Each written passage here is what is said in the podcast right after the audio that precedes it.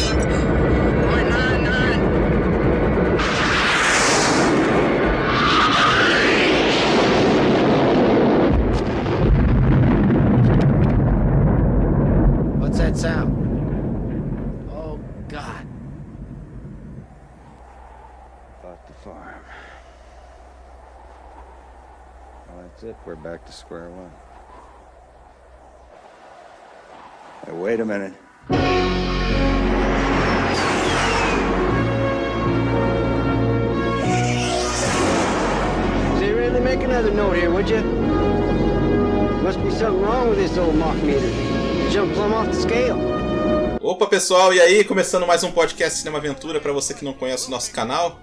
Nós falamos de filmes de ação, artes marciais, ficção científica, guerra, western. Falamos também da biografia de astros e diretores que dão vida aos gêneros mais emocionantes do cinema, quinzenalmente nos agregadores de podcast. Nós também temos um canal no YouTube com edições aos sábados e um perfil no Instagram. Se você gostar, claro, do nosso conteúdo, nos siga, dê a sua curtida, se inscreva aí. E agradecendo demais aqui meus colegas, porque hoje o tema do nosso cast é um pouco fora da curva, um pouco fora da nossa atmosfera normal, né?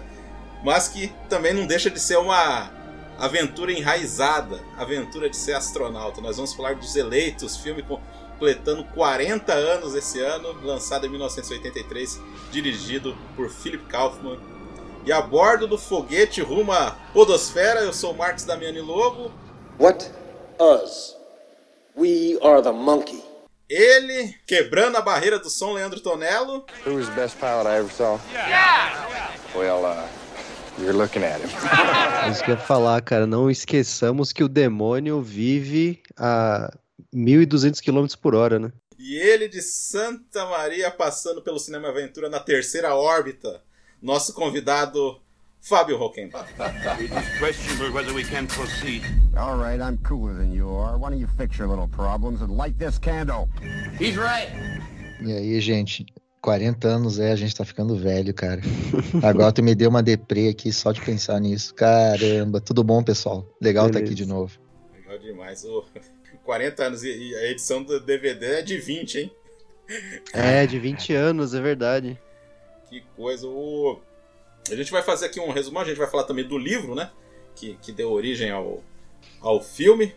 Falando que esse filme é da minha infância, realmente eu assistia direto e assim, foi uma das coisas assim que me encantava ver astronautas. Eu acho até que a gente vai entrar mais profundamente que o livro e o filme não glamorizam muito assim, então por isso que até os pilotos, os, os astronautas não gostaram muito quando foi lançado o filme, né? Porque não tem nenhum um pouco de glamour assim no que é retratado. Nada. Eu. Os eleitos, eu, eu também descobri na época do VHS, né? Aqueles dois VHS, aquele duplo, isso é uma coisa que o pessoal de hoje não vai entender, né? Aquele tijolão de, Uhum. duas fitas aqui a gente pegava.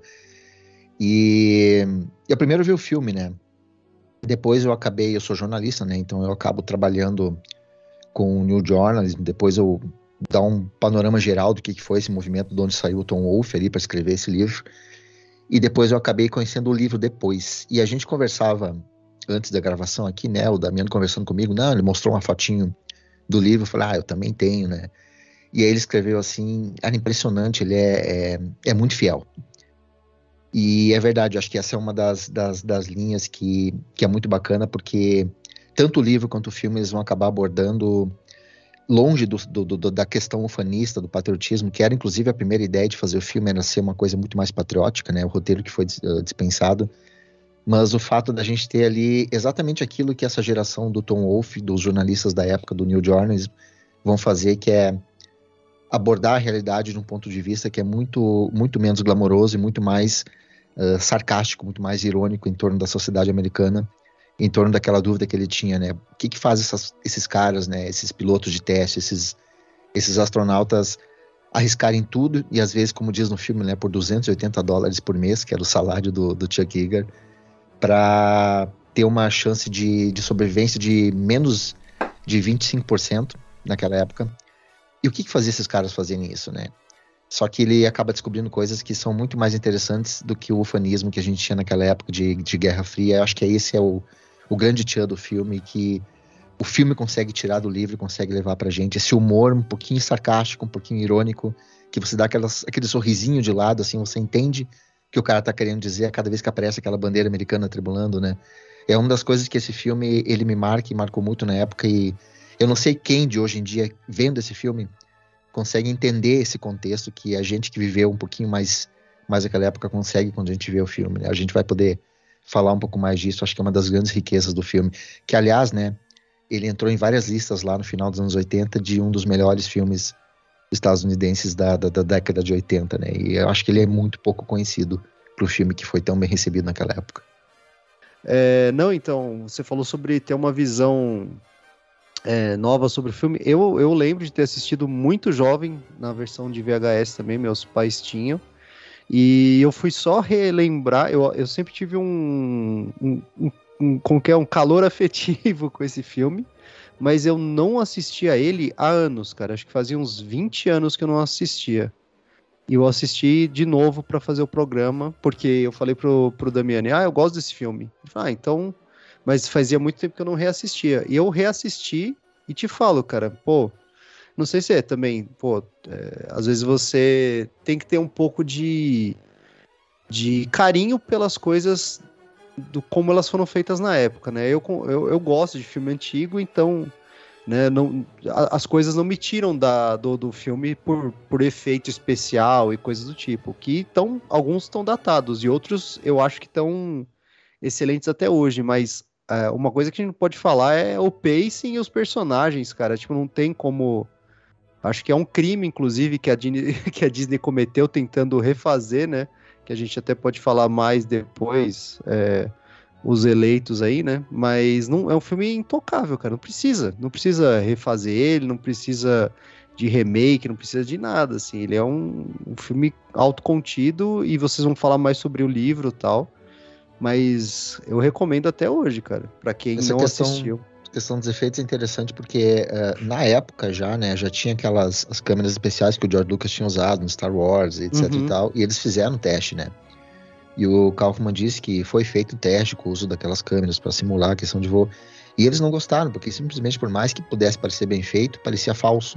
Uhum. E aí todos os efeitos do filme são feitos com projeções, uhum. entendeu? E, e, e, quando a gente vê reflexo no, nos capacetes deles, aquilo ali são reflexos das projeções que estão lá de fora do vidro de verdade. Sim, então, sim. É, é, é, tudo muito manual. Todos manual, os efeitos é. são manuais, totalmente, totalmente. E eu acho muito bacana, porque ele falou: eu quero sentir os pilotos tremendo de verdade, as luzes de verdade. Não quero nada com, com, com um efeito de, de computador, não quero nada com um efeito uh, uh, artificial. Eu quero botar eles, filmar eles e o que estiver acontecendo do lado de fora da cápsula, é o que a gente está vendo no vídeo. Acaba acaba acontecendo isso também. A gente, o Damiani vai falar um, um pouco mais a respeito da parte mais técnica aí, né, diretor, etc. Mas é, antes de a gente começar a falar necessariamente do plot do filme, etc., uma coisa que eu quero falar assim é que é, por mais que eu tenha falado do, da, dos efeitos estarem datados, cara, é, a, as filmagens, quando é intercambiável, é,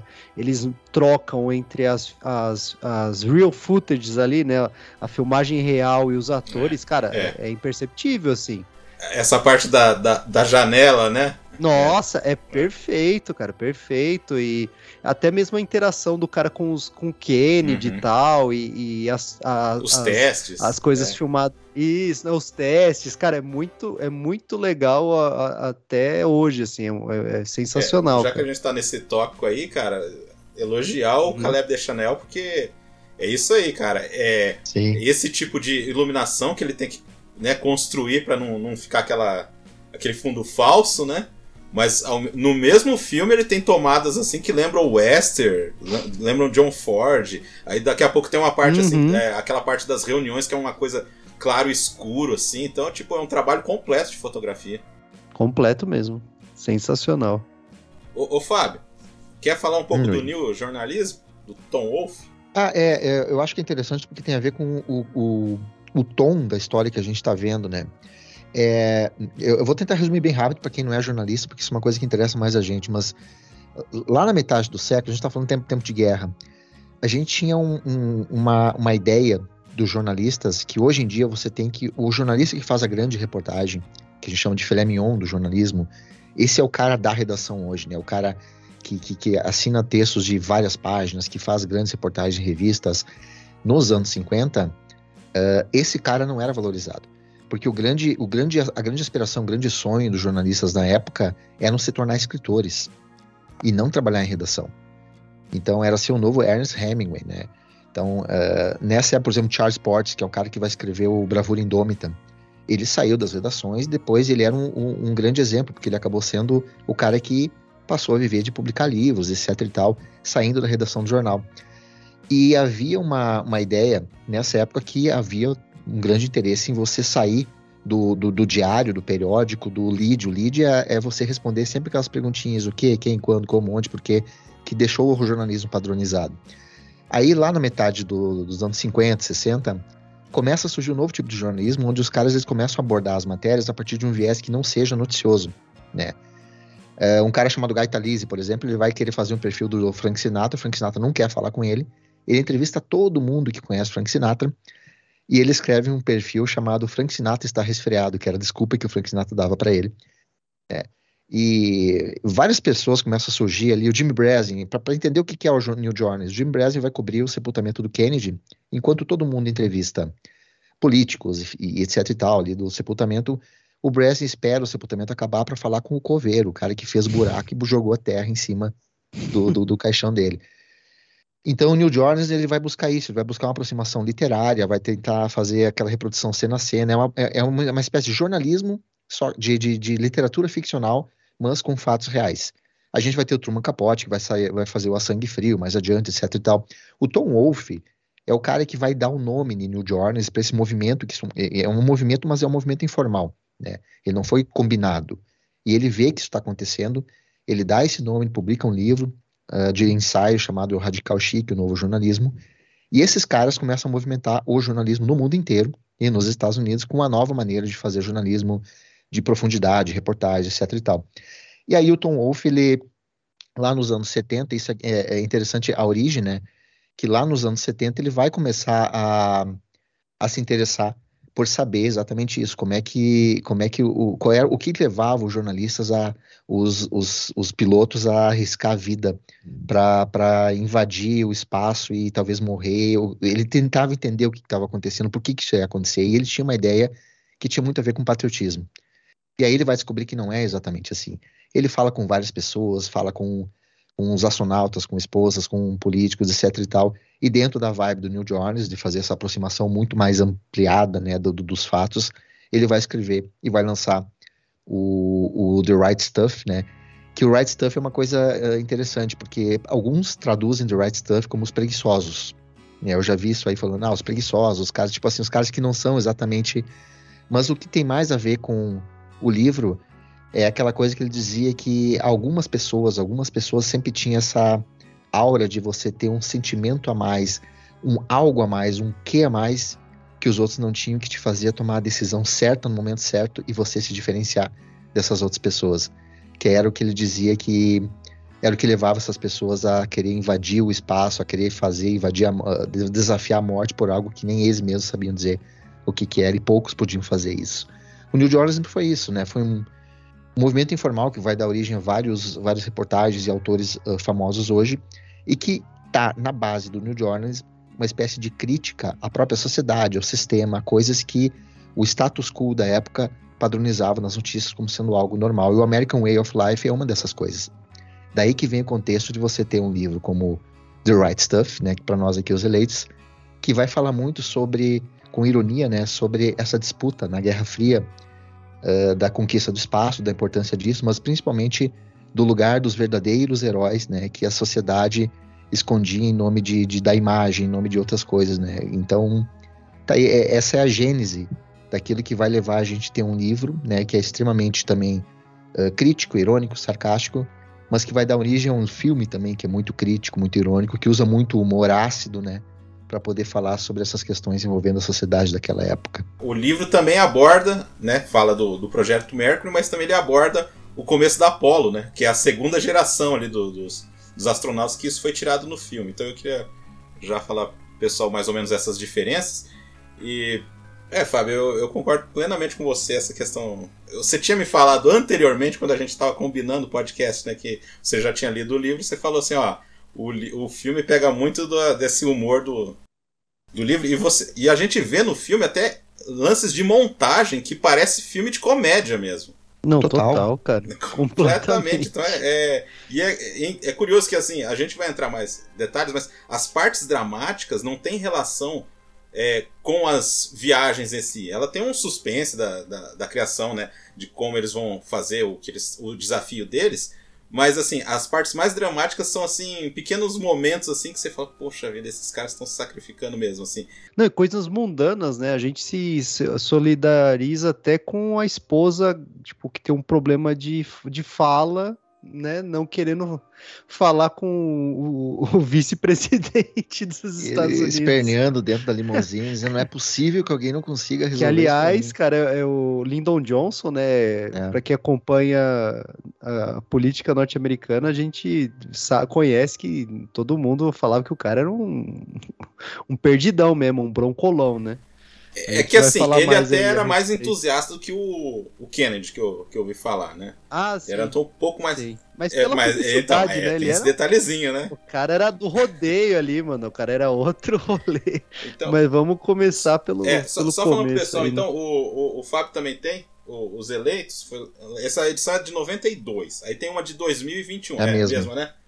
É, e tem uma de 2021, é, foi foi lançado pela Roku, eu acho que dá para encontrar aí pra galera que, que se interessar. É, e, e é interessante uhum. que o livro começa com uma descrição, assim, quase que um manual de como você deve ficar com medo de, via de ser piloto, né? Porque fala de desmembramento, fala de decapitação, né? Então. Caramba, coisa boa, só coisa boa. É, é muito bom, porque aí depois o livro vai terminar uh, descrevendo como fica o rosto do Jäger quando ele faz um último teste, que ele que aparece no filme.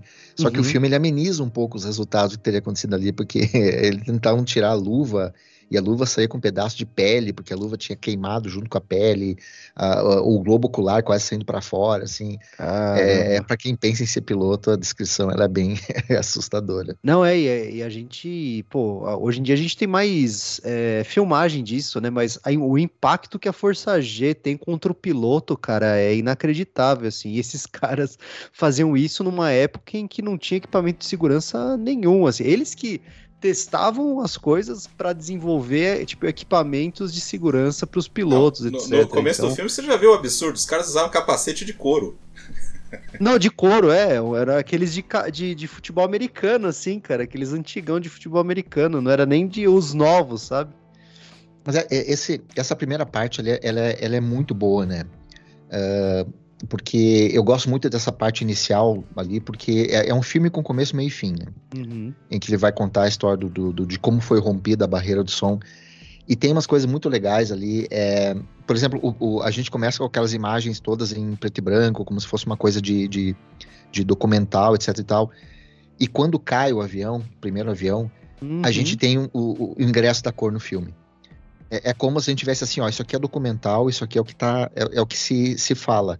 Aí quando o avião explode, é como se ele dissesse assim: bom, isso aqui é a narrativa que a gente vai contar, aquilo que quase ninguém conta. Uhum. Aí a gente começa, a gente entra com as cores, ele começa a contar toda essa história e tem, tem toda uma parte ali nesse início que tem aquele bar.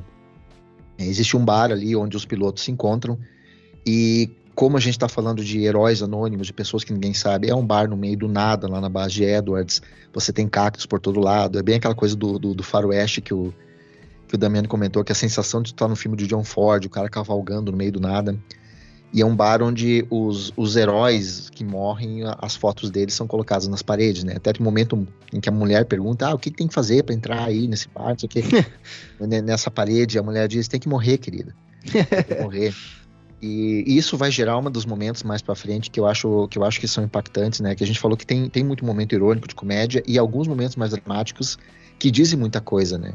Uhum. Que é, ah, por exemplo, é- é essa parte da comédia ali, eles falam aquela coisa assim, de que você não precisa ter um, um chimpanzé pode fazer, um símio pode fazer tudo, a gente só precisa de alguém que fique apertando os botões, etc e tal, que tem muito a ver com essa coisa do do, do, do, do, do, do, do- do- do personagem que tá ali, essa disputa do piloto e do astronauta que tá no filme, Uhum. é uma coisa que bate muito forte para eles. Porque para eles, quem tá ali dentro, porque eles não tinham muita coisa para fazer na cápsula. Isso aí para eles era uma coisa que era muito incômoda, a ponto de ter uma certa disputa entre os pilotos de testes e os pilotos que eram astronautas. Os pilotos de testes diziam que quem era astronauta era um chimpanzé mesmo, não precisava fazer nada.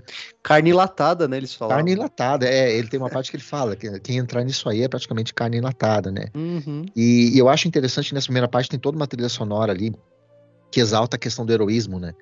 Sempre que tem um feito heróico que vai acontecer, inclusive no, no voo do Jäger, você tem a, a trilha começa antes, então tu já sente que alguma coisa grande vai acontecer ali, né? Uhum. E depois, quando chega a parte do programa Mercury, essa trilha some, ela só vai surgir de novo lá no voo do Gordon Cooper, que é como se dissesse assim, bom, agora esses caras estão prontos para serem vistos como, como pilotos, né? Porque era a luta, a grande luta deles ao longo do filme inteiro. Mas a parte que me pegava muito ali é quando pega fogo esse bar, mais lá pra frente. Uhum. né? E quando ele pega fogo, pega fogo junto às fotos dos pilotos que morreram, tentando alcançar a barreira do som. E é como se dissesse, "Olha, já estava perdido no meio do nada, né? Então agora eles literalmente queimaram para a história. Queimaram tudo, ninguém é. sabe, ninguém sabe quem são, quem foram. Só quem sabe é só o Chuck Yeager. Mas esses caras aqui, ninguém sabe quem eles foram, ninguém, é os heróis anônimos, né? Tanto que no Exato. começo desse filme, esse, esse primeiro acidente, você não sabe o nome do cara que morreu. Não. Tipo, Você só, só vê a foto dele Aham. entrando ali, né? É, e você vê o, a, a esposa dele recebendo notícia, né? Que inclusive é o personagem. Cara, eu achei legal isso, tem, tem um certo. Né, um certo. Como que fala? Um tom de. mis- não mistério, mas é meio que. Como se o, o, o cara fosse a morte ali, né? O homem cara da capa preta. levar a notícia. É, não, total. Ele tem esse É. tom sinistro, né? Ele tá sempre por perto, mas, né? Isso que ele representa meio que a morte. é, porque ele tá né? no sempre bar, por tá em vários olhando. lugares ali, né? Não, ele, ele tá sempre por perto. Em várias cenas ele só tá por perto ali e, e todo mundo meio que, né, que tá ali Evita, evita, É. ele passa, cumprimenta, sai. Exato, exatamente. Então tem esse lirismo aí que não- o cara não é literalmente a morte, mas ele representa isso, né? De É. E alguma eles constroem forma. muito bem isso, né? Uhum, Essa, sensação nada, de né? que, de que ah, todo mundo ali tá lidando com a sensação iminente da morte, né? Exato. É, tem uma, tem, tem um, um quadro que eu acho fantástico, quando o Gordon recém chega na base e a esposa dele vai pra fora, porque ela viu um estrondo e ela vê aquela fumaça daquele avião, do, do- do avião de teste que caiu ao longe, assim, subindo, ela sabe que caiu um avião. E em, em primeiro plano tem as duas filhas do casal brincando Aham. com o avião. Uhum. né? E aquilo ali é de uma ironia ah, muito forte, porque aquilo é uma coisa que pega pra gente, a gente sabe, né? Então, e é, e é o traço do filme, brincar com a ironia, brincar com, com os duplos sentidos, né? Aqui você tem uma dor de alguém que, que, que sabe que pode perder o marido, e as crianças aí na frente brincando, que era, aliás, como a maior parte dos, dos pilotos viam isso, né? Uma grande brincadeira, né? É aquela brincadeira do cachorro, do, do cachorro quente pegando fogo. Nossa, é que, é- que no churrasco, né, as mulheres É. falando disso, né, como ela- elas ficavam desesperadas pensando É porque. que iam perder o marido Porque- e os caras, tipo, rachando o bico. É, né? porque assim, ninguém sabe quem que tá pilotando naquela hora e ninguém sabe quem que tá caindo, né? Exato, É, exatamente. Pensando em uma Então coisa é- bem desesperadora mesmo, assim. Não, e aí até uma coisa. Olha lá, parece que eles estão falando sobre esportes. Tipo, É, e o cara, o cara falando de velocidade, você vê ele fazendo assim com a mão, o Gordon, né? É muito bom, cara. Aliás, que elenco, né? Vamos É. falar um pouco desses Ah, caras aí que, pelo amor de Deus, né? o, só, Scott Glenn, Lance Meu, Henriksen. É muita gente. O, o, o Jäger é, meio que foi introduzido no filme, né? Que eles iam tirar ele, né? É, o, o, que, tinha- o que acontecia é que o William Goldman, que era o cara que escreveu, que escreveu o primeiro traço do roteiro, ele queria começar já no Mercury. É, ele queria falar. Porque, e tem o, o- o piloto de teste. Ele ia entrar no mesmo erro. Ele recebeu o convite para fazer isso aí no dia 7 de dezembro de 79. E 7 de dezembro, vocês devem saber a data do ataque a Pearl Harbor, né? Uma Uhum. data para os americanos é e ele encarou aquilo como, nossa, isso é um sinal, porque é, os Estados Unidos estavam em confronto com o Irã na época, uma coisa assim, ele queria buscar patriotismo. Então ele queria falar basicamente da criação do programa espacial e dos heróis astronautas. E o Kaufman limou o roteiro dele, disse que não, não é, porque pro Kaufman, assim como pro Tom Wolfe, o grande ponto do personagem do, do, do, do filme era o personagem do Jäger, né? Que vai inclusive começar e vai terminar o livro e, e vai percorrer o filme também. E aí o Kaufman que, que vai se ele vai, vai escrever a insustentável leveza do ser, ele vai adaptar depois, né? O- Uhum. ele tem, ele é roteirista, ele faz o roteiro sozinho. Só que faz o roteiro sozinho, aí trazendo de volta, como o Marcos falou, trazendo de volta o personagem que o roteiro do Goldman tinha limado totalmente, né? E que ia ser outro filme praticamente. Aliás, Jaeger, que tanto no filme quanto na vida real começou e terminou, né? Porque o cara viveu até os 97 anos, velho. De todos os pilotos que são Ah, citados. né? Virou general, De né? todos os pilotos que são citados no filme, e eu acho que no livro é, é o único que tá vivo ainda. É que no livro vocês falam que eles citam o projeto Apollo, né? É, então talvez ainda tenha o. Eu não sei se o Buzz tá vivo ainda, ou o Buzz Aldrin, eu, eu não sei. Ainda tem gente viva do, do projeto Apollo que eu sei, assim, mas. Dessa Ele cita fase aí mais aquele- antiga. aquele já... acidente do, do Gus Grissom, né? Que, Isso, que ele é. morre. Isso aparece no Apollo 13, por exemplo. Uhum. Não, não um acidente, mas aparece ali, porque é aí que eles chamam um outro piloto ali pra pra auxiliar É, tá o pessoal tudo junto, né? 13. O, voltando um pouquinho na, na produção, o Fábio falou da guerra do Irã, é, que, que tá retratada, para quem quiser saber, na, é aquela fase que tá retratada no Argo, né? É aquela, Uhum. aquela situação que aconteceu, né? O, quem produziu o filme foi o Charlotte Winkler, né? Os dois que fizeram o rock e tudo, tanto que o Avildsen era para dirigir o filme, não deu certo. O Michael Rich ia dirigir o filme, aí ele foi mandado embora. É, O Michael Rich que fez o candidato, o Redford, que fez o Uhum. a Marca da Brutalidade, que é o Lee Marvin, até o Rápido Menino Dourado, né, com o Ed Murphy. Só que o filme dele, A Ilha, foi um fracasso. Então os caras falaram, ah, ô, ô Rich, fica pra próxima, né? Fica- Deixa pra lá. Deixa pra lá.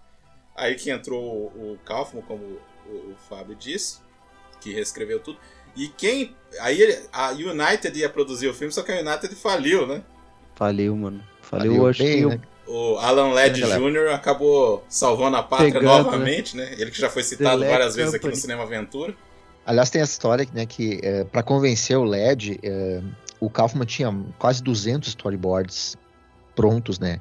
E fizeram uma reunião com ele. E aí o assistente do, do, do Kaufman pendurou os storyboards, só que eles não cabiam na sala. Então, à medida que o Kaufman ia dando a volta e mostrando storyboard por storyboard, cena por cena, o assistente ia lá tirando o que já tinha passado para colocar os outros, enquanto Caramba. eles estavam dando a volta na sala para ele poder enxergar. Ele tava com o filme todo na cabeça. Quase 200 storyboards prontos do início ao fim. Nossa Foi Senhora. inclusive ali que, que o, o Chuck Yeager foi, foi convencido, né, que o Sam Shepard era o personagem, era o ator, porque quando eles se encontraram, o Chuck olhou pra ele, não, esse cara não tem nada a ver comigo. Esse caipira aí, sei lá. O próprio, o próprio, o próprio Sam Shepard ele não queria no início, né? Ele, ele- ele- eles encontraram ele faz- uh, lendo poesias, ele, ele, era, um- ele é poeta, ele é escritor, Uhum. lia poesias de São Francisco, e a esposa do Philip Kaufman falou, não, esse cara é o teu, no- é o teu homem, é ele que você tem que ir atrás. E o Kaufman ficou em cima dele, o Sam não queria, porque ele tinha medo de voar, etc e tal. Até que ele leu o roteiro e ele concordou. Mas tinha esse problema. Quando ele encontrou o Chuck Yeager, o Chuck meio que não, não foi muito com a cara, até porque ele chegou atrasado, ele disse, ah, eu dormi demais, não sei o quê, papapá. Boemia. E aí, pro, pro É, general, não, aí pro é. general que chegou na hora, esperando, ficou esperando o cara chegar. E foi durante essa visualização do storyboard que o, o próprio Sam Shepard passou. tipo, O, o Philip Calvin diz assim: Eu me senti excluído. Porque os dois começaram a conversar e meio que esqueceram que eu tava ali. que o Chuck começava, perguntava pro. O, o Sam perguntava pro Chuck: Isso aqui foi assim mesmo? Não, foi, foi, porque foi assim, assim, assim. E eles passaram o tempo inteiro conversando, até que até ao, final do- das gravações, o Kaufman disse que os dois se tornaram uma espécie de pai e filho. É, ao longo das gravações, o Chuck estava sempre junto, e isso ajuda, inclusive, na maneira como o Sam Shepard ah, interpreta né, o personagem ali, ah, uma certa reverência na maneira como ele vai interpretar o personagem do Iga. Tem um monte de história muito legal nessa, nesses bastidores aí. Não, e você vê, você não precisa falar muito, você percebe que o personagem em si do Sam Shepard é. Ele é um cara sábio, assim, sabe? Ele vai ganhando. Ele, ele fala pouco, as coisas que ele fala são meio que é, para dar um peso nas coisas que estão acontecendo, mesmo quando estão tirando Ah. sarro dos, dos, dos E astronautas. tem isso também, né? Fala- Reescreveram pra ele falar pouco, né? Ah, porque ele falava mais. Exato. É, Aí o, um dos produtores que né, o Fábio falou, não queria muito ele, né? O pessoal não queria muito Sam Shepard, né? Uhum. Então aí reescreveram pra poder adaptar pra convencer os caras também. Ah, e É, desculpa de foda, produtor é né? muito besta, né? Porque eles não queriam o Shepard, porque o Shepard não dava lucro. É. Aí eles criticaram, não, esse cara não serve. Dente E o torto. Não, mas tu, tu não viu ele em Cinzas do Paraíso? E não justamente por isso, uma- não achou ele bom no filme. Não, mas o que é um fracasso. Então eles estavam pensando só em Que botar um coisa, ator né? ali que pudesse trazer, atrair atenção, porque o livro era famoso já na opinião pública, né? Ele tinha Uhum. muito. Foi capa de jornal quando ele foi comprado os direitos. Então aquela velha história que a gente já viu em outros, outros filmes, né? O Poderoso Chefão, e outros, eles queriam alguém famoso. E o Kaufman bateu o pé, não, eu quero o Sam Shepard. Não, é, eu acho que assim, ele foi injustiçado, eu acho que no cinema, cara. Uhum. Acho que ele era pra ter mais. É, eu acho que era pra ter Com mais certeza. espaço que ele teve, assim. Apesar que eu não sei também ah, se foi uma opção dele também. Eu acho que tem, tem esse tipo de coisa, né? É, eu não sei como que ele é na vida privada dele, assim, mas é, ele, eu sempre fui- vi ele assim como um, grande ator, mas sempre relegado a, a grandes papéis de coadjuvante, assim, nunca como um papel de liderança é, de destaque realmente, assim, no cinema, né? O pessoal nunca deu muita bola ele, Ele tinha uma carreira de dramaturgo, né? Que eu acho que ele acabava, de repente, dando mais atenção mais até por- foco, né? É, Pode ser. exatamente. É, pra quem não, não lembra, que ele escreveu Paris, Texas, né? Então, assim, adaptou, né? Adaptou o filme. Então é. Paris, Texas, exatamente, é. E tem uns lances ali que tu vê que é, que é, é o brilhantismo do, do, do, do Kaufman ali na adaptação, né? Eu gosto muito daquela parte do início ali, sempre falando do início, que o, o, o Igor tá a cavalo e ele Aquela encarada. fica de frente pro putz. foguete lá, né? O X1. É aquela coisa, o cavalo todo nervoso, assim, ele para e fica olhando, e você tem aquela coisa dos dois mundos, né? O, o cavaleiro, o cara do passado ali, que tá naquele Aquele meio monstro deserto, e aquela, ali, né? Aí eu, eu acho legal que o Kaufman fala aquela besta que tá rosnando, que tá saindo fogo, e ele encara e vai na frente, então você tem um encontro do cavaleiro com o foguete. É muito, É, legal, Isso é espetacular. é muito legal. É muito emblemática essa cena, cara. E a relação dele com a esposa também é muito. A Barbara Hershey. É, é muito divertida, cara. Curioso que o filme tem quatro montadores e você não fica confuso em nenhum momento, né? Nada, nada. Perfeita montagem, cara. Até porque eles tinham, eles tinham mais de 300 mil pés de, de, de filmagem da NASA, então é aquilo que você falou, né? A, a Uhum. maneira como eles conseguem botar as cenas reais, todas aquelas cenas de foguetes explodindo são filmagens reais da NASA. Uhum. Aí corta pros personagens ali, o, o alemão aquele apertando o, o Nossa. foguete. que Todo aliás. o- temeroso, o- os caras olhando, os, os os cara, tirando eu, eu achei que. Eu não sei no livro, mas eu achei que eles pegaram pesado com os nazistas ali, cara. Mas é, é legal a ironia ali, né? Não, os nossos É. alemães são melhores que os deles. Não, né? é é total, genial. né? Não, é genial, é genial. Toda aquela cena hum, que o, do, do primeiro voo do personagem do, do, do Shepard, né? O primeiro que. Eu uso em aula aquela cena, cara. Que Aquela cena ali Uhum. praticamente me dá vontade no banheiro, pela maneira como ela foi montada. Total, total. Ó, o elenco. vamos- Ah, só falando que o Bill Conte que faz a, a trilha sonora, né? Que ele foi contratado para fazer os efeitos sonoros, né? Porque ele entrou junto com o Avildsen. O o saiu, ele ficou, Aham. fez os efeitos sonoros primeiro e fez a música em uma semana, né? Caramba, cara. E E ficou é uma- boa, e é né, uma- cara? Sim, é uma música que tem. Ela me lembra muito a trilha do, daquele seriado Cosmos, que foi feita pelo Vangelis. Uhum. Se tu olha assim, eh, a primeira vez que eu ouvi assim, não, essa trilha tem que ser do Vangelis, né? Porque eu tava com Cosmos na cabeça, depois eu não, tem nada a ver, mas Cosmos é de 80, o filme foi feito em 81, 82. É, 83, Eu- eu acho. É, foi 83 feito. foi em- lançado, é. É verdade, é. Aí Não o- daria tempo ali. O, o elenco mescla um monte de gente que era famosa na época, que hoje às vezes as pessoas não lembram, Uhum. e um monte de gente que ficou famosa depois, né? Depois, é, exatamente. Ah, eu- uma coisa que eu acho curiosa. Ah, e. Segundo informações, são 134 personagens com fala.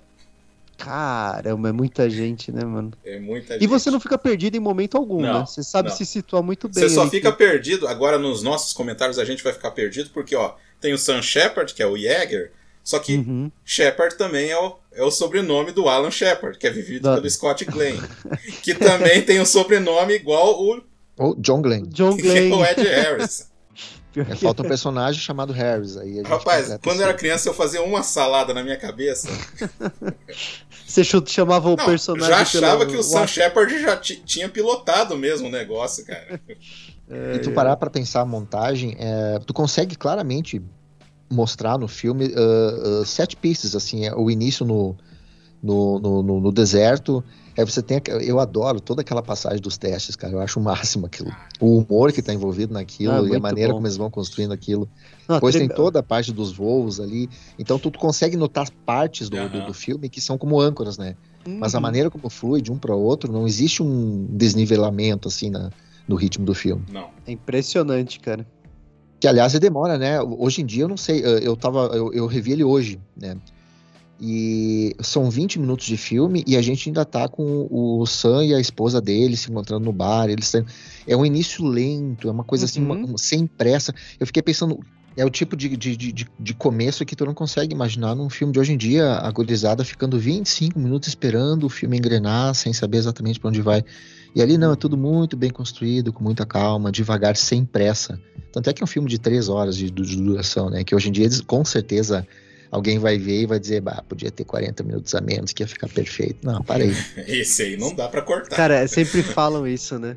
É. Dá pra cortar a gordura aí, cortar gordura. Mano, se o cineasta não quer cortar gordura, ele tem um propósito ali. Ou você aguenta aí, né? Eu, sempre, eu sempre levo com um grão de sal esse, esse tipo de comentário, assim, porque. Ah, dá pra cortar. Tá, dá. Sempre dá. Você vai Ah, transformar pra o fazer um bagulho curta. É, faz um, vídeo, faz um videoclipe, cara. É isso. Mas realmente, cara, ele tem um começo mais lento, mas ele precisa dessa construção pra você ficar tenso quando ele vai fazer o teste. Você Total. precisa sentir alguma coisa pelo personagem, porque senão É. você não vai sentir nada enquanto ele tá chegando no Mach 1 ali, entendeu? Falar rapidinho, ó. Então, Sam Shepard, o Fred Ward, falecido, né? Gostava muito dele. O melhor justiceiro que o cinema não teve, né? Pois é, cara, ele é, É. a cara, mano. Remo, desarmado e perigoso. É, teve esse. Teve esse, é. né, como o Gus, o Dennis Quaid, o Ed Harris. Eu acho que esse filme revelou ele, né? Foi. Foi um dos filmes, é, um filme que deu. Cara, Inclusive, quando encontraram ele fazendo o teste, o produtor, depois do teste, virou pro, pro, pro, pro diretor e falou: não deixe ele se acidentar, nem acontecer nada com ele até terminar o filme, pelo amor de Deus. Esse cara é o John Glenn. O, o Ed Harris, cara, eu, eu sempre fico muito surpreso com esses tipos de coisa, assim, porque ele tava com 33 anos quando ele fez esse filme, cara. Parece Meu que ele tá Deus. com. É. Parece que ele tava com, tipo, um ano mais novo que eu, tá ligado? Falei, nossa, mano, o cara. parecia que tinha uns 40 ali já, mano. Já começou. Mas eu acho um baita de um ator, cara. Pra mim é um dos meus atores preferidos. Ah, cara, é, é um dos meus atores favoritos, sem dúvida nenhuma, cara. Eu adoro o Ed Harris, cara. O Ed Harris é Vilão. aquele tipo de ator que tu, tu vê no filme, pode ser qualquer filme, que tu- ele te prende. É. Ele tu te fica prende. acompanhando. Tu olha ele do início ao fim. E- Exatamente. Exatamente. Pô, que bom, Fábio, você falar isso aí, cara. O, o Scott Glenn, né? Pra quem não lembra do Scott Glenn, ele era fa- bem famoso na época. Recentemente ele fez o, a- o Demolidor, né? Que era o Stick. Uhum. E o Leftovers, né? Que ele era o pai do, Leftovers. do Justin Terror lá. É, Exatamente. o Scott Glenn, pra mim, vai estar sempre no, marcado pelo Silverado. Ah, sim, Silverado sim, também, sim. verdade. É, então nessa- da também. mesma época ali, né? Então, É, Uhum. dois anos depois. o, aí o Scott Paulin, que é o, o, o Lance Henriksen, que quase não fala nada, né? No livro, Não. uma coisa que a gente tem que falar, né? No livro, ele fala das missões dos outros também, dos que não são tão Uhum. explorados do, do filme, né? Então, não é tanto tempo também assim que fica, mas conta a, a missão deles também. É, o, Aí- livro, o livro não é tão linear que nem o, o, o filme, É. né? O, o Uhum. livro, ele. Tanto é que lá, só no sétimo, oitavo capítulo, por exemplo, vai aparecer os astronautas do, do, do, do, Mercury. Uhum. Mas é, aí que tá a o brilhantismo do trabalho de adaptação, né? Porque ele conseguiu pegar tudo aquilo ali, pegar só o que interessava, ele criou uma linha é, é muito mais linear, muito mais bem construído, que o livro ele dedica um capítulo inteiro para falar do Scott do, do, do, do Gordon, um capítulo inteiro para falar do Glenn com a esposa. Então, quer dizer, bem aquela coisa literária, né? Uhum. Uhum. Aí a Veronica Cartwright, a, a Kim Stanley, que faz a Punch Barnes, que é a dona do, do, do bar-restaurante lá, e é um personagem que existiu mesmo, e ela era campeã de voo feminino, né? Então era uma Uhum. figura bem importante para a aviação Da americana. aviação, né? É. A Pam- Pamela Reed, o Charles Frank, o Donald é, Moffat como o Lyndon Johnson, Uhum. Aí o, essa dupla é sensacional. viu? Jeff Goldblum e o Jeff Harry Goldblum e. Harry Schrader. Cara, Interessante que eles sempre que eles chegavam pra falar alguma coisa, os caras falavam, a gente já sabe. Quer É. dizer, o serviço de inteligência também é, é jogado nas Não, e, é, cucuias. e é ali. engraçado que a- a, a cena era sempre a mesma, né? Ela é- a, a leitura é sempre a mesma, né? Os caras, o, o Goldblum correndo, né? Ah, a gente já sabe. Aí, liga o. Não, cara, aquela apresentação deles, do- dos candidatos, cara, os caras de circo. Pô, os Não, é lá, total. Não, a gente acha que esse, esse pessoal aqui, o surfista, né? Começa com o surfista. Aham.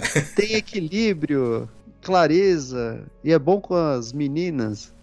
É, isso aí, cara. Os caras não estavam procurando nada. Já vem com capacete, essa é a vantagem.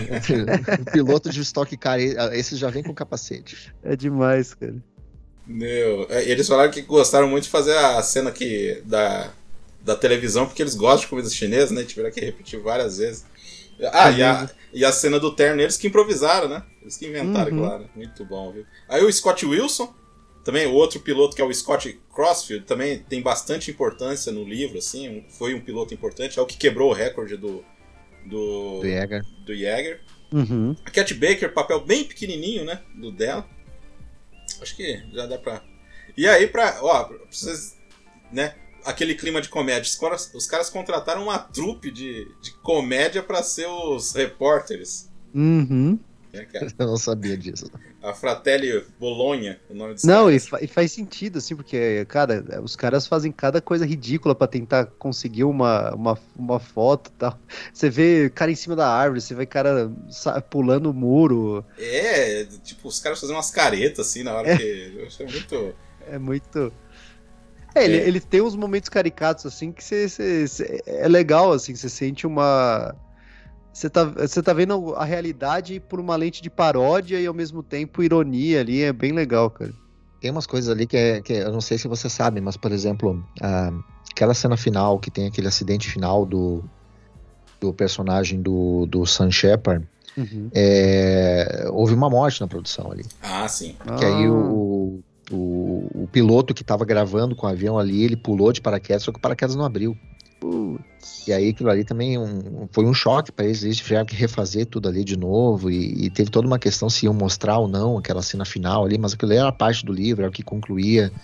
Uhum. Então tem esse- essa curiosidade também. Eu até tinha pegado o nome do cara aqui, mas é, imagina estar gravando um filme e o piloto não abriu o paraquedas, o cara se espatifar depois de uma queda imensa ali. E aí o Kaufman diz que a, a, a ironia trágica disso é que era justamente disso que o filme falava, né? Uhum. É justamente esse o assunto do filme, né? Que aquilo ali acabou meio que encerrando a, a produção do filme no aspecto assim, é, era disso que a gente precisava falar, então é disso que a gente tem que acabar colocando na tela, né? O que que leva esses caras a, a, a fazer esse tipo de coisa. Uhum. É, de- E a depois- outra é que a União Soviética deu acesso total, total. É assim, a NASA e o governo americano não queriam autorizar o uso das instalações. né? É, e aí quem interviu, inclusive, para permitir isso foi o verdadeiro John Glenn, que já era senador nessa época.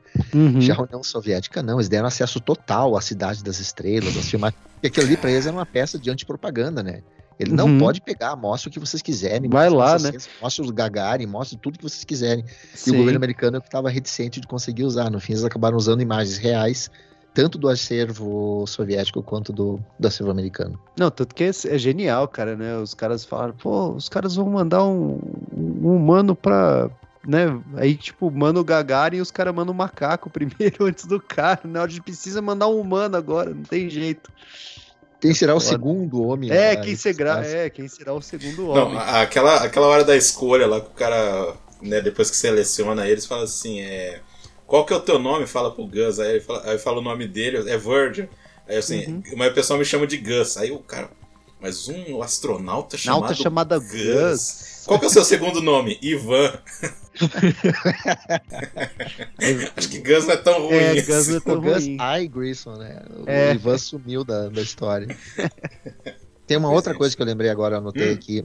e toda aquela sequência dos aborígenes, que pra mim é uma das Uhum. partes legais do filme, que envolve o John Glenn ali, que o, que o Gordon, o, o Gordon vai pra Austrália para poder acompanhar a circunnavegação do John Glenn, etc e tal.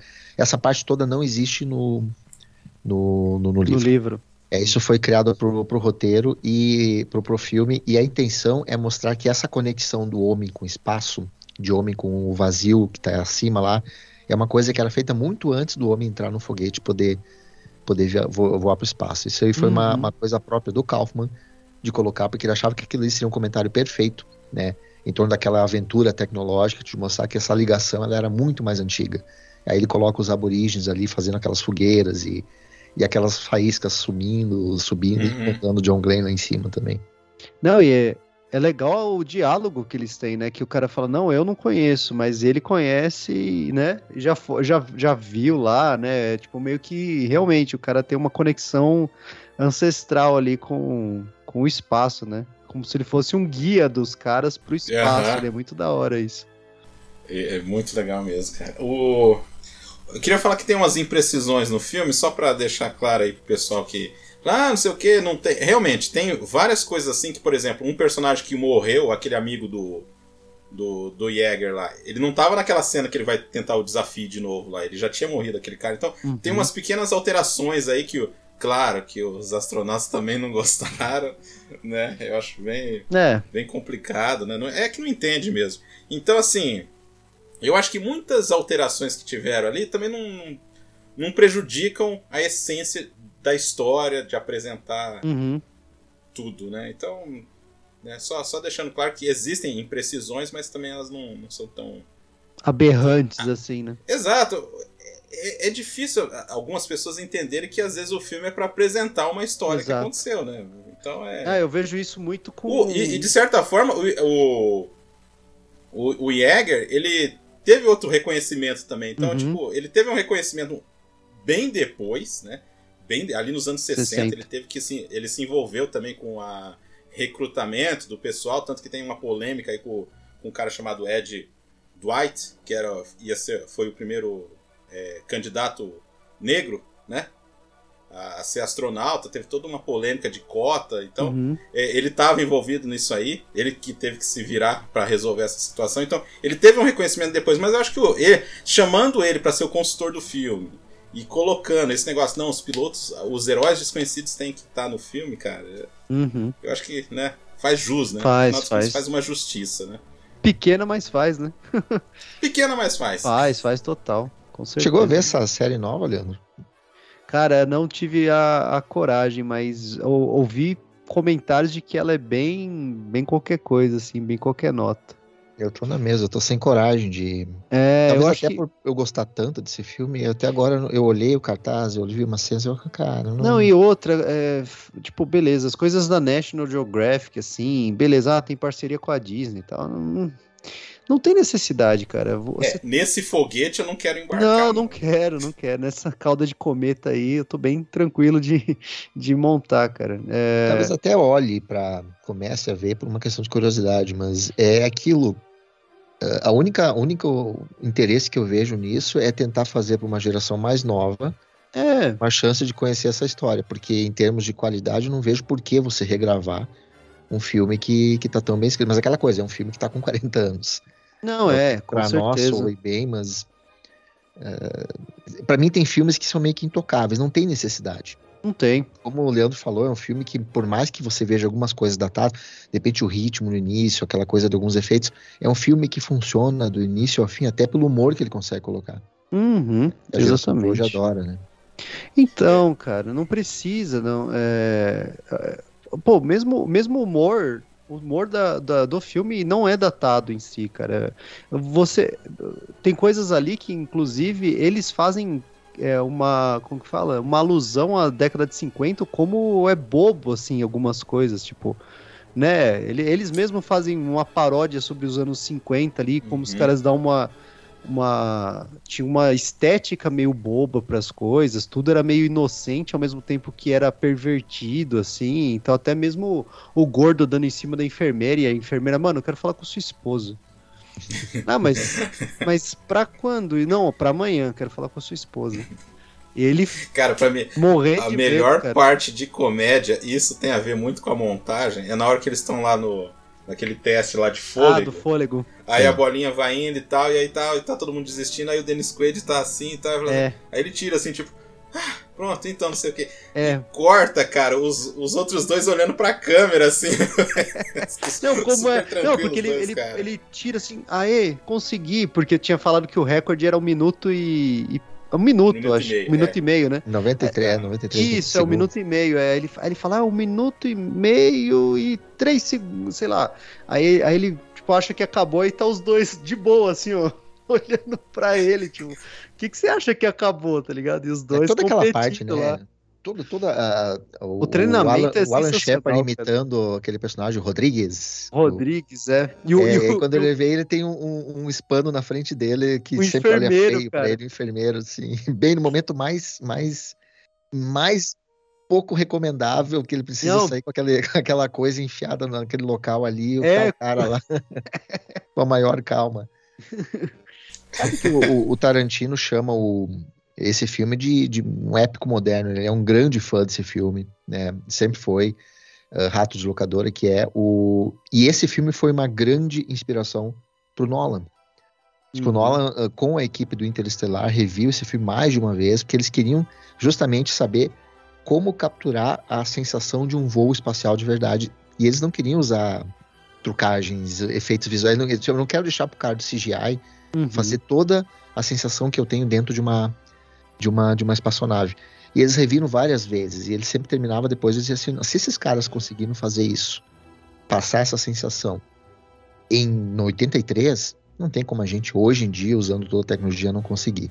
Então Uhum. ah, tem muito devido às proporções. Eu não sou um grande fã do Interestelar, mas ah, tem muito de um certo espírito do, do The Right Stuff quando você vê na ideia do Interestelar. E inclusive eu vejo muitas similaridades no uso da trilha do Hans Zimmer com a Uhum. trilha do, do Bill Conte. Total. Devido às proporções, a trilha do Hans Zimmer ela tem muita questão discursiva, dela, dela conversar com o que está acontecendo ali de outras maneiras, mas Uhum. o tom, certo tom que ele usa com certos instrumentos ali, para mim parece uma coisa muito, muito similar também. E, e inspirou muitas outras obras, por exemplo, eu lembro de uma série é, da HBO chamada Da Terra, A Terra à à Lua, cara. Essa eu acho- foi produzida pelo Tom Hanks. Pelo Tom foi? Hanks, isso que eu ia falar. E, eu- e tem muito dos eleitos ali também, tanto na, na, na evocação dos personagens, é, mas aí contando do, pro- do projeto Apollo, né, na verdade. Mas é também recomendo, recomendo cara, eu sempre gostei muito do, da, de toda a história da viagem espacial, etc.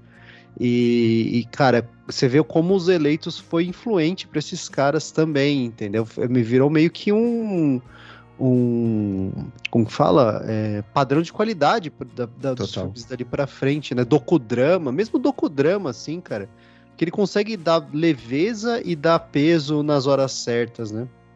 Total, total. E o trabalho do, do, do Deschanel, que vocês já mencionaram, do, do, do Caleb, não tá nem só na iluminação, mas ele faz uns enquadramentos ali.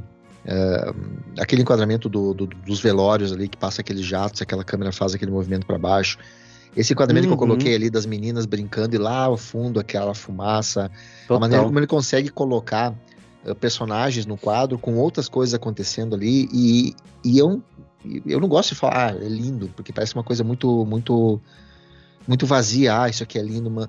Não, cara, é lindo a maneira como ele consegue filmar o deserto, é lindo como ele consegue isolar os personagens. Tem uma cena que eu gosto muito, que é a personagem da, da esposa do Gordon, quando ele chega, ela tá vendo a casa, etc e tal, e a gente acompanha ela de longe, ela passa por um corredor e ela vê uma cama, tá a casa toda por fazer, né?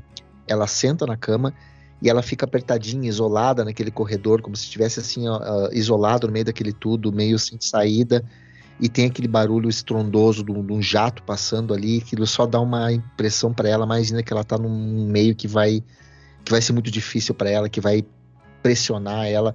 E a maneira como o Deschanel filma aquilo ali, para mim, é, é simples, mas é, é daí que tu tem os verdadeiros diretores de, de fotografia. O trabalho como eles conseguem pegar uma coisa que é muito simples e filmar de uma maneira que diz muita coisa. E eu acho que ele faz isso muito bem o filme inteiro. Fica hostil, né? É, naquela Fica. hora ali, ela tá totalmente no ambiente hostil e o que tranquiliza ela é ver o marido largado no, so- no sofá, porque pra ele ele tá em casa, assim, ele- não importa, sabe? O cara já tá onde ele quer estar, que é no meio do, do fervo ali. É, e totalmente aquela parte do, do, do churrasco, por exemplo, a gente enxerga os maridos ah, do lado de dentro, né? E você enxerga bem eles.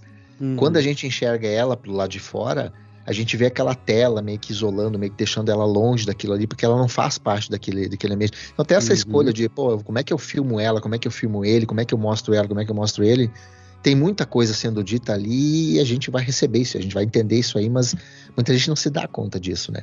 Ela, você só vê aquela expressão dela através daquela tela enquanto ele mostra aquele cachorro quente pegando fogo. Ela vira as costas e sai e some, né? E ali Uhum. diz tudo, né? Na maneira como ele filma, tá dizendo tudo. Outra parte que eu achei genial também nessa parte de câmera é quando já escolheram os, os astronautas, né?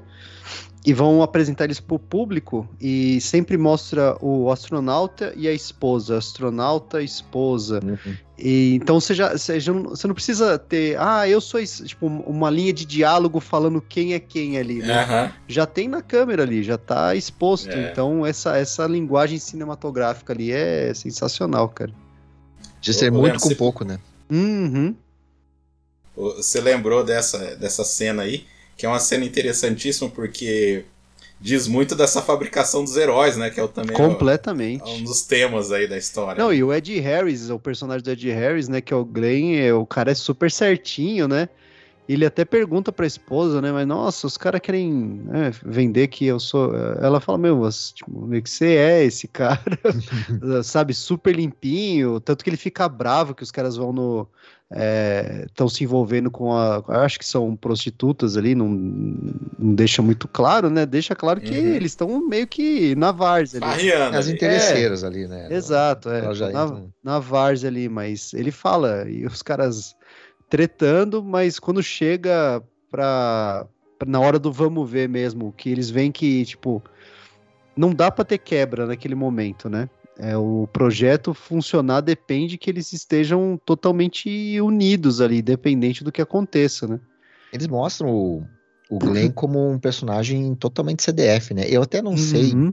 É, é o típico herói. Eu acho que até isso faz parte da- do, do, do, tom meio, meio irônico do filme. De você Uhum. ter o como grande herói que ganha a maior das manifestações, aquele, a, a- Times Square lá com papel picado por todo lado, o cara que é totalmente certinho, que é, é, é o típico herói americano, ele é corretíssimo em tudo, ele não faz nada errado, ele não desvia de nada. Exato. E o filme parece que força muito essa imagem pra ele. E o Uhum. que eu sempre achei estranho num filme em, em que o tom é meio crítico, né? O tom é meio irônico.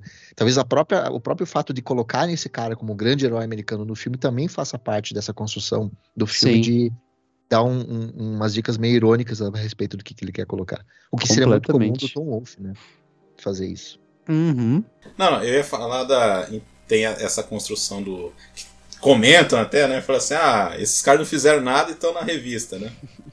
Que a revista Live teve muita influência aí no- nos acontecimentos. Sim. É, o repórter mas, diz, assim, né? Eu não tô com eles, eu sou da Life. É.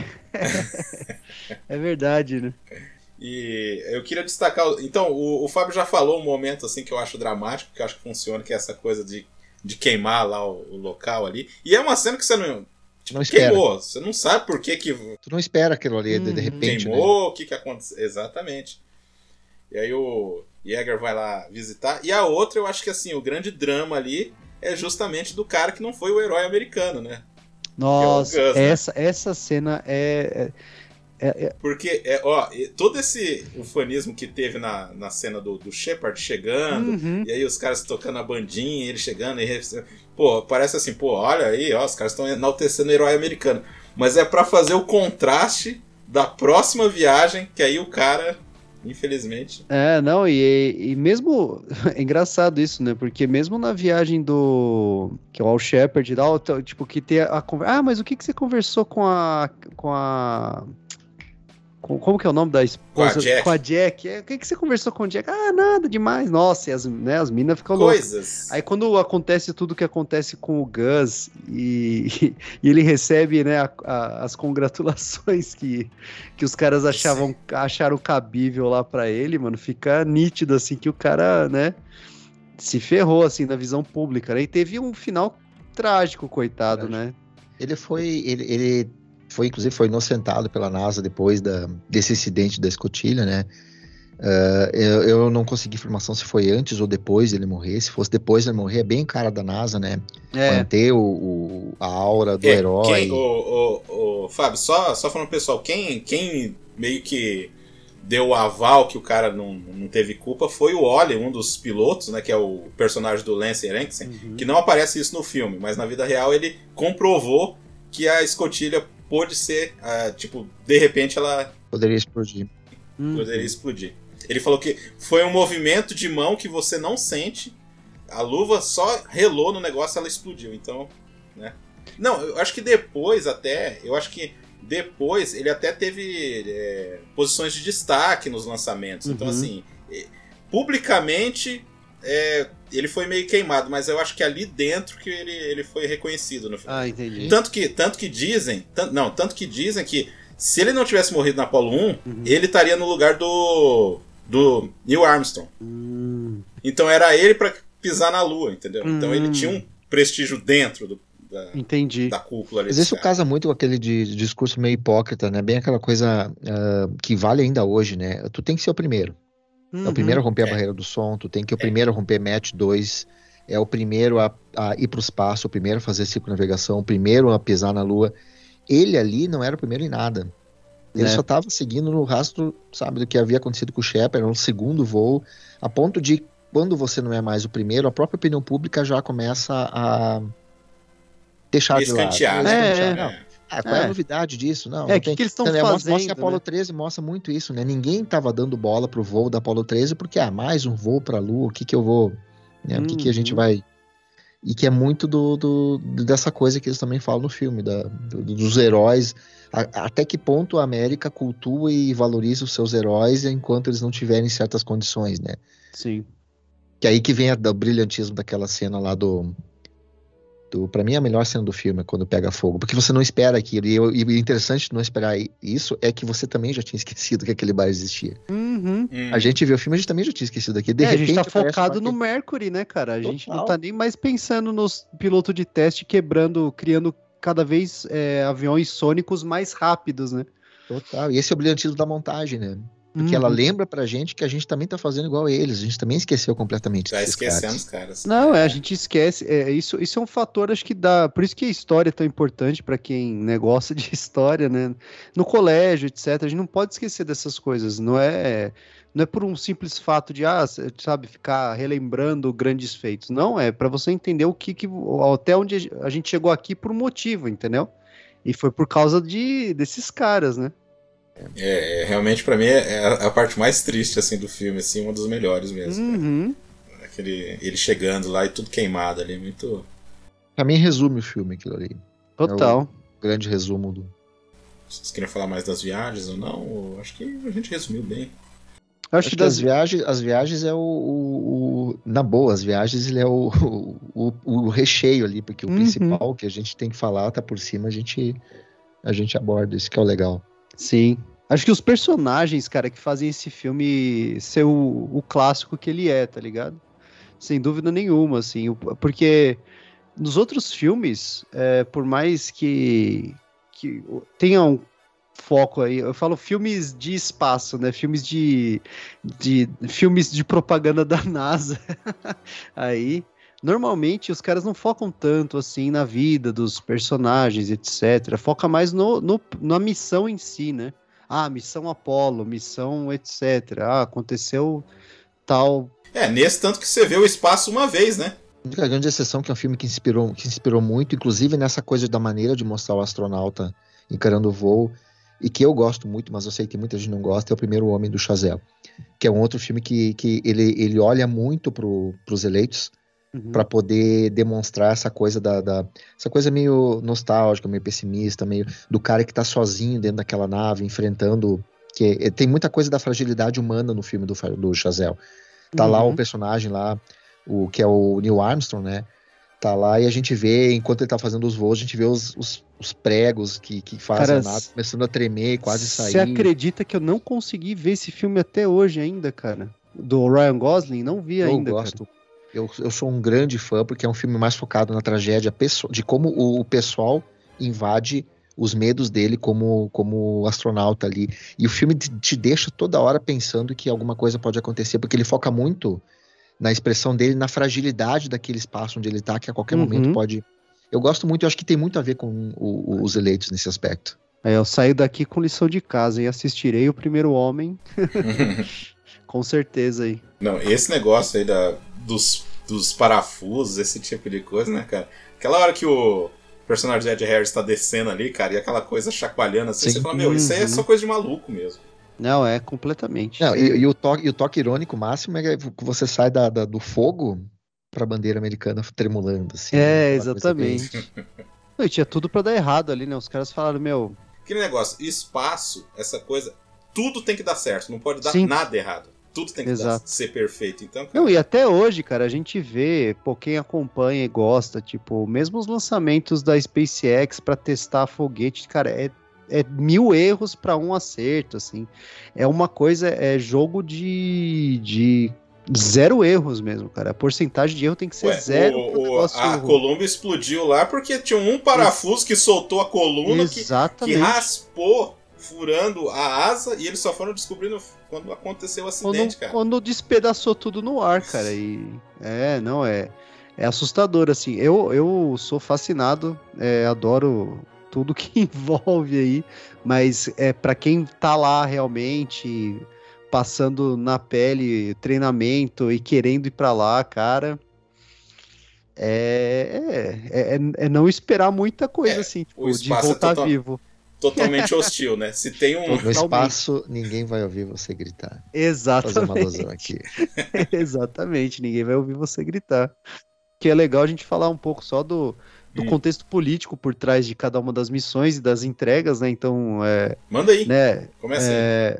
É, pô, a, a gente falou, citou um pouco o começo do Barry, do Barry Lyndon, Barry Lyndon não, desculpa, Nossa. de Barry Lyndon, é que é, é que é o presidente é, Lyndon Johnson. Lyndon Johnson, cara. Eu vi Barry Lyndon atrás, eu lembrei do. É o Lyndon Johnson, que na história americana é considerado também um, um cara bem, bem lixoso, assim mesmo.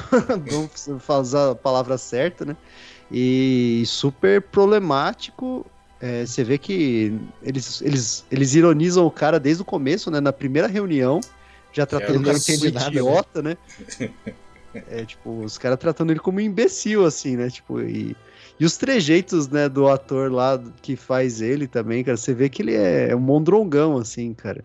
E ele usando, né, pô, usando os caras com propaganda política mesmo e, e tentando. É o que eu falei, a cena emblemática da esposa, né? Que é até interessante ver, né? Que o Ed Harris fala: Meu, se você não quiser, ninguém bota o pé na, sua, na nossa casa, cara. E é isso, entendeu? E o, e o cara, eu acho sensacional que corta pra ele, né? Como o Fábio falou, né? Corta ele pra limusine esperneando. Ninguém controla uma dona de casa! É, Faz assim. putaço, é. Uma criança, né? Uma criança que não tá ganhando doce ali, cara. E depois todo o, o, o palanque que ele faz, chamando todos os, os astronautas pro, pro, pro, pro negócio de discurso dele político e tal. Ah, você, ô, Leandro, você falou do contexto político. É legal a gente falar que, assim, quando lançaram o Sputnik, nos Estados Unidos foi aquela coisa tipo, não, agora é o fim do mundo, a gente vai morrer, os caras vão colocar Os caras vão placas lançar, é, vão de lançar solares pra lá de destruir. cima, é. Até a expressão que ele usa, eu não quero dormir debaixo de uma lua vermelha, né? É, é. Pra nós aqui hoje é uma coisa meio tosca, mas naquele contexto de, de. Guerra Fria, logo depois da Segunda Guerra, isso aí pra eles bom, Não, teve é. o macartismo, né? Teve toda É. a perseguição. O cara, se o cara vestia vermelho em determinada época da perseguição macartista, ele era Uhum. acusado de ser comunista. Isso é uma, uma, uma histeria coletiva que hoje muita gente não consegue ter noção. Ué, pra quem viu aí Oppenheimer também, cara, ele foi um dos que foi chamado de comunista também, depois, no final da vida, cara. Teve um monte de per- cara perseguido aí que vocês não fazem nem ideia. Até a Lucy, cara, do I Love Lucy, teve que passar por, por tribunal aí, cara. Então foi uma É. época bem intensa mesmo, só... É que eu já ia mudar de assunto porque eu lembrei assim, senão eu esqueço, cara. Bora, bora, bora. Porque antes dessa convocação aí do, do Lyndon Johnson naquela apresentação, Sim. tem a cena que aí eles estão lá investigando ainda o Gus, e aí tá lá os pilotos, e aí o. Isso é foda, cara. Foi- É quando o- é no momento que o Jäger é, reconhece os caras. Que os caras Uhum. falam assim: ah, o cara falhou, não sei o que e tal, o Gus falhou, não sei o que e tal. É, Ah, podiam mandar um macaco, não sei o que, a mesma coisa. Aí ele falou assim, cara, o macaco, esper- não, o macaco não tem consciência que ele tá sentado em cima É. de, um, de um negócio cheio de combustível que pode explodir. Uhum. Ele foi muito bem, aí ele fala assim, ele foi muito bem. É, não, ele fala, ele fala, você tem que ser um cara muito, né, muito é, corajoso para saber que você tá em cima de um, de um bagulho que vai explodir na sua bunda ali, cara. É, Você tá sendo projetado de uma arma, tá ligado? Basicamente é isso, entendeu? Que aí o, o filme faz essa, essa emenda, né? Porque não conta. Eu acho que não conta, porque ele vai fazer aquele teste com outro avião porque o, o russo quebrou o recorde dele, né? Isso. Aí ele vai fazer aquele teste. Ele não é simplesmente pra pegar, ah, vou pegar esse jato aqui. Mas é legal porque, assim, ele tenta ir pro espaço sozinho, né? Tem essa Uhum. coisa. Ele Quebrar consegue por alguns segundos ver aquela tela toda preta na frente dele ali Uhum. e depois espenca, né? Também é meio melancólico, né? Essa, Não, é essa totalmente. Que eu acho muito condizente com toda a ideia do, do, do filme, com toda a trajetória do Jäger, essa melancolia de você tá sempre quebrando recorde, sempre tentando, sempre conseguindo, sempre conseguindo, sempre à frente dos outros. Há, uma frase que aparece muito no livro, o Leandro não leu o livro, é o topo da pirâmide. Uhum. E aparece muito no filme isso. Esse é Ele é o topo da Uhum, pirâmide. ele é o sim. topo da pirâmide. Tanto é que o, o, livro ele descreve mais as missões do Jäger quebrando recordes e o filme ele Uhum. cita mais. né, nos últimos cinco anos, sempre que alguém quebrava, ele ia lá e quebrava, etc e tal. E apesar disso, ele nunca conseguiu chegar aonde os pilotos, que muita gente dizia que eram chimpanzés amestrados, conseguiram, né? É, Então, tem muita coisa de melancolia em vários personagens ali na abordagem do, do filme. sim. Não, porque ele ficou totalmente relegado a, uma, a um nicho que. Às vezes as pessoas, é o que eu falei, cara, viajar em velocidades de Mach pra frente, cara, ah, o seu corpo tem que suportar. É, bom, quem assistiu um pouco ano passado do, do Maverick lá, né, do Top Gun, Uhum. mostra bem pouco dessas, de- desses deslocamentos de ar, etc. É, o como a força G te, te, te faz desmaiar, cara, dependendo da curva que você faz. Então, Ima- Imagina numa lata velha com os, os, os parafusos soltos e um capacete de couro, né? Exatamente. Então, é, é realmente triste assim ver que um cara como esse, assim, que foi pivotal para a quebra de vários é, criações de novas tecnologias, né, não é, fica é, delegado a uma segunda categoria, assim, né? Ele é conhecido por quem lê o livro, por quem viu o filme, por, por Uhum. alguns americanos, mas você sai desse grupo assim, é Buzz Aldrin, é Neil Armstrong, Buzz Todo mundo Aldrin, Neil conhece, Armstrong, cara. Isso Quer dizer, todo mundo, né? Mesmo esses caras agora já são É, É, relegados. dia- Então, a- mas, ô, ô, Leandro, isso aí, esse negócio que você acabou de falar, também fala no livro. Uhum, Que vai chegar um momento que os caras vão olhar os eleitos e falar, ah, eles são astronautas, beleza, mas quem é quem? uhum, exato. Tô parafraseando um pouco assim, não é exatamente, mas é. Sensa- a ideia é essa, sensacional ter essa, essa, essa visão, porque é o que acontece, cara. É, pô, quem, quem, quem lembra do cara que foi o cara que, por exemplo, chegou num veículo motorizado a roda a 100 km por hora primeiro, entendeu? Ninguém, ninguém tem mais essas dimensões e a gente vai perdendo isso daí no, no, no conforme o tempo vai passando, né? Por isso que é tão importante filmes como esse também, né? Às vezes o pessoal fala, não, mas pô, a, a romantização e tal. Eu acho que tem É coisas negócio que, a gente sempre fala, Leandro. Aí pegando um, um detalhe, né?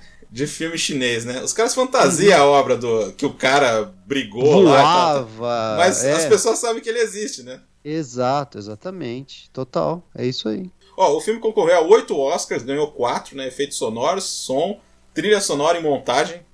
Perfeito. E é curioso que o Sam Shepard, ele concorreu ao Oscar, né? De coadjuvante Coadjuvante. e perdeu pro Jack Nicholson, né? Uhum. Ironicamente, vivendo um ex-astronauta no Laços de Ternura. pois é. Agora, É. você pensar que um filme como esse perdeu pro laço de ternura. Bom, eu não vou falar porque eu posso estar falando com gente que conhece, que é um filme que foi esquecido e gosta de Laço de Ternura, mas esse começo de anos 80 aí, em termos de, de injustiça de Oscar, eu acho que ele Não, ele tem ganha, fase que cara. supere. 80, 81, 82, 83, não tem, não tem como superar o que aconteceu É, é bizarro, cara. É É bizarro, bizarro velho. demais. Você vê uns bizarro caras. demais. Você vê umas competições assim que não fazem sentido nenhum, cara. Torre Indomável, Caçadores da Arca Perdida, o próprio Nossa. ET, Os Eleitos, e esses filmes todos perderam para filmes bem inferiores. Uhum. Não, é, o que era assim, tipo, pau a pau nos anos 70, né? Nos anos 80, pô, O que diz muito mais sobre quem votou do que sobre os próprios filmes, né? A gente Com sempre diz certeza. isso. Ah, e um, e um detalhe, o- os eleitos a gente tá falando, mas ele não fez sucesso, né?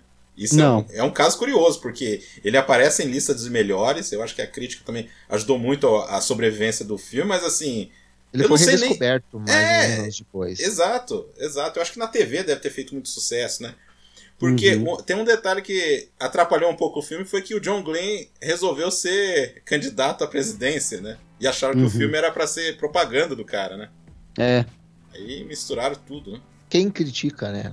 Faria diferente. Um filme falando sobre você como grande herói americano ali. O cara tava na política, senador. Eu não vou nem criticar, mas com certeza. Vou aproveitar essa. Vou, vou, vou entrar Tem nessa... uma frase que eu, que eu quero pegar aqui, que o, o Tom Wolfe, nem em 83, quando saiu o filme, saiu uma nova edição no livro, que é de 79, né? E aí ele faz um pós-fácil, né? Ele fala várias coisas ali, né? Sobre, sobre o, o- a história. Ele diz assim, desde que o livro foi publicado, eu tenho me correspondido com muitos pilotos e muitas viúvas de pilotos. Nem todos escrevem para me dar tapinha nas costas, mas quase todos parecem gratos de alguma maneira por alguém ter tentado e tinha que ser um estranho no processo, colocar em palavras certas questões que o código do piloto proíbe em conversas até entre eles mesmos. E a gente percebe essa questão da, da disputa dos pilotos ali, da questão do. Por exemplo, você vê o Gordo ali, que tinha essa coisa do, ah, o Chuck Yeager, não sei o que, os dois não se falavam muito, etc e tal. Mas no momento em que o Yeager ele tá ca- caindo com o avião, você vê os três pilotos ali ansiosos o que vai acontecer, e quando o Uhum. Jäger controla, você vê que ele vibra. Então existe um certo código de, de companheirismo, de parceria, que mesmo na adversidade você percebe que acontece existir entre eles.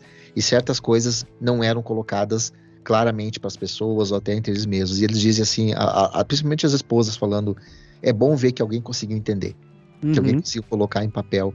E eu acho interessante ele botar isso no pós-fácil, né? Porque ele, ele fala que sem isso o livro não existiria, né? Eu acho bem legal. Tem um momento no filme que eu não, que não sei se tem no livro, que é a entrevista com o Gordon, lá que os caras estão conversando com ele, e ele vai. Você sente que ele vai falar dos pilotos de teste. É que o cara fica insistindo, né? Ele- É, é. Aí ele para, ele fala, você sabe quem é o melhor piloto? Aí ele volta, né? No jeito gordo de ser, né? Que é, sabe quem é o maior, o maior piloto que eu já conheci? Você tá falando, tipo, você tá falando com ele, né? Sou eu mesmo, tipo.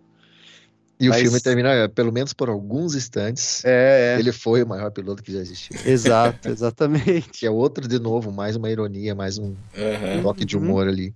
É, porque passa rápido, cara. É um bagulho muito rápido. É um filme que a gente tinha que colocar lá no início, talvez, um detalhe. Se você for terraplanista, não veja. Ah, é. Puta, é verdade. Você vai, você vai sair ofendidíssimo desse filme, cara. Total, totalmente. Filme antigo, mal feito, com Tem condições que pôr, ah, como que fala, é, alerta de gatilho, né, pra terraplanista, cara. Ó, essa mensagem do Fábio para os terraplanistas foi muito boa para encerrar o Cinema Aventura. Maravilhoso. Olha, cara, deve ter tido coisa que a gente esqueceu, né? Deve ter um monte de coisa, mas assim, é aquela coisa, né? Não vamos ficar falando tudo também, vamos entregar tudo de bandeja, né? Então, Uhum. Mas eu sempre Não, digo é. o seguinte, Damiani. hum, Pede para qualquer um que faz podcast hoje em dia falar uma hora e meia sobre um, um filme que quase ninguém conhece, que muita gente não viu, de 1983. É. Só nós mesmo pra querer fazer isso, cara. Não, e, e eu continuo falando, eu recomendo 100%, tá fácil, é, tá acessível, é, tem na Amazon, tem um monte de lugar aí, cara, aluguem. É, a gente, cara, a gente faz questão de falar desses filmes é, mais antigos pra isso também, né? Pra manter esses arquivos vivos e porque apesar de, né? Aí é uma ressalva pro tempo atual aí. É, apesar da maioria dos streamings é, não colocarem, é, os estúdios não colocarem tudo que eles têm em catálogo, cara, né? é impressionante. Tem outras questões É envolvidas. impressionante. Agora, É. agora a gente sabe, né? O pagamento Exato. de Exatamente. Então, resíduos e a gente tá passando por uma época aí, vai ficar, vou datar o podcast, mas a gente tá passando uma época em que tá rolando muito, né, muita turbulência nesse meio dos streamings, mas vamos torcer aí para que o pessoal coloque a mão na consciência e enxergue o cinema também como uma fonte histórica que deve ser preservada e, e acessível a todos, né? Leandro, valeu. Mais uma É e até as próximas aí, cara. Valeu, Fábio, valeu, Marcão e só falando de filme bom. Fábio, Fábio, brigadão aí pela aula. Valeu, obrigado e, de novo. assim, sensacional. Vamos para vamos pro Tetra daqui a pouco, então. Então, né? Tem que aparecer mais aí. Cara, é requisitado, né? Cara, é Valeu, requisitado, é difícil, né? O problema, é que o, o problema é que o Marcos só pede pra falar de filme bom, né? Aí, como é que eu vou chegar e dizer, bah, não. Valeu mesmo, cara. Ó, e o próximo Cinema Aventura, para quem tá ouvindo no podcast, vai ser um filme que foi votado, né? Foi pedido e depois a gente fez uma votação no, no Spotify, que é um filme do John Woo. Então, espero vocês daqui a 15 dias. Valeu. Valeu. Valeu, um abraço, obrigadão. Obrigado. The Mercury program was over. Four years later, astronaut Gus Grissom was killed, along with astronauts White and Chaffee, when fire swept through their Apollo capsule. But on that glorious day in May 1963, Gordo Cooper went higher, farther, and faster than any other American. 22 complete orbits around the world. He was the last American ever to go into space alone. And for a brief moment, Gordo Cooper became the greatest pilot anyone had ever seen.